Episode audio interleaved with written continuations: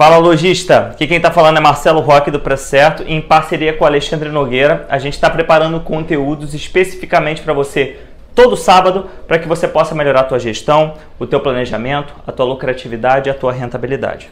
Hoje a gente vai falar especificamente sobre quais são os pontos que impactam diretamente no teu planejamento e que fazem com que você possa ter um risco na tua empresa de fechamento, de quebra e de, e de endividamento, tá? Normalmente, a gente está falando sempre de três pontos que acabam influenciando diretamente na nossa empresa. Às vezes, a gente tem venda dentro do nosso negócio que nunca é suficiente para pagar os nossos custos. Ah, Marcelo, mas eu faturo, faturo, faturo. Eu vejo que o meu faturamento é inclusive superior ao quanto de contas eu pago dentro da minha empresa, mas eu nunca vejo cor do dinheiro. Sempre tenho que botar dinheiro do meu bolso dentro da empresa.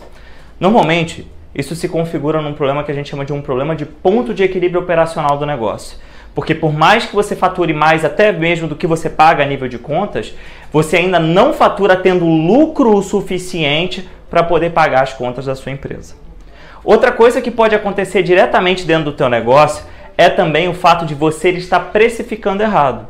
Por quê? Eu posso de fato vender, eu posso de fato gerar um faturamento, mas às vezes a minha precificação, seja porque eu tenho uma taxa de marketplace, uma taxa de cartão de crédito, de uma antecipação, isso me gera uma venda, mas não me gera necessariamente uma venda que agrega margem, que agrega lucro líquido no seu bolso. Então, por conta disso, é muito importante que você também apure a sua margem de contribuição.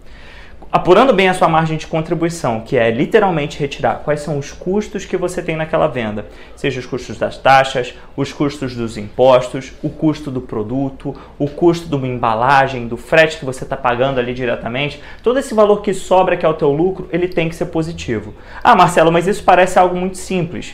Parece de fato algo muito simples. Todavia, quando a gente começa a vender e quanto mais a gente vai vendendo, aí chega um concorrente, muda o preço de um determinado produto e você vai lá e acompanha aquele determinado preço. Ou então o fornecedor faz um reajuste da sua precificação, faz um reajuste de todo o, o, o, panorama ali de negociação que você tem dentro daquele seu determinado produto, você pode acabar tendo vendas que vão acontecer com prejuízo, tá? Em terceiro ponto, que acaba acontecendo também muito em diversos casos, é a questão do próprio capital de giro. Como assim? Ah, eu estou faturando, eu estou crescendo, eu estou vendendo, mas não necessariamente, né, por mais que eu possa ter lucro, por mais que eu possa pagar as contas da empresa, isso não significa que você vai estar tá vendo dinheiro no teu bolso. Por exemplo, Imagina que eu vendo um produto, tá? Eu estou comprando um produto a 50 reais, eu estou vendendo esse produto a 300 reais. Eu tenho um puta de um markup em cima disso, eu consigo de certa forma trazer um lucro líquido nesse produto, só que para comprar esse produto a 50 reais eu tenho que pagar o meu fornecedor à vista. Então sai 50 reais do meu bolso hoje. E aí, para eu receber esses 300 reais, eu tenho 30 dias depois que eu faço a venda que esses 300 reais caem. Esse lastro entre os 50 que saíram quando eu comprei o produto e os 300 que vão entrar no futuro dentro do meu negócio configuram um cenário de tomada de caixa dentro da minha empresa. E quando em descontrole, essa tomada de caixa ela cresce proporcional ao seu faturamento. E ao crescer proporcional ao seu faturamento sem controle da sua parte, isso faz com que você fique sem caixa. Aí começa a ter que pegar empréstimo, que aumenta o seu endividamento. Precisa, às vezes, você fazer uma antecipação de recebível. E aí, se você não tem uma margem em cima desse negócio, cara, você começa a perder e ter vendas no prejuízo. Além disso, você também pode se colocar numa situação na qual você acaba comprando tanto estoque que às vezes esse estoque fica lá congelado. Você não tem um volume de saída que é grande o suficiente a nível de pedidos que justifique esse estoque ser um estoque tão grande. E esse dinheiro, uma vez congelado, se transforma num prejuízo que lentamente vai matando a sua empresa. Nessa dica de hoje, eu quero que você então vá, pegue ela e revise alguns pontos. Primeiro, qual que é o ponto de equilíbrio da sua empresa? Ou seja, quanto você precisa faturar para que você consiga pagar as contas efetivamente do negócio? Segundo, qual é a margem de contribuição que essa empresa tem?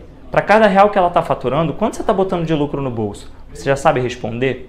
E terceiro, quanto de capital de giro a sua empresa precisa. Você precisa saber quanto de dinheiro tem que ter na sua conta do banco, exatamente para que você não possa ter um problema. Se vier uma Black Friday, por exemplo, como aconteceu aí recentemente, e você tiver um cenário no qual você triplicou o teu faturamento e triplicou o teu capital de giro também, você tem dinheiro em conta para poder aguentar esse tranco? Se não, você pode ter um problema financeiro que vai quebrar a sua empresa também. No mais, Fica antenado, semana que vem vai ter mais conteúdo para você, mais dicas práticas para você apoiar no teu negócio. E de novo, lembre-se, faturamento é ego, lucro é ponto de vista, caixa é realidade. Faça gestão direito no seu negócio, porque assim você consegue ganhar dinheiro. Valeu?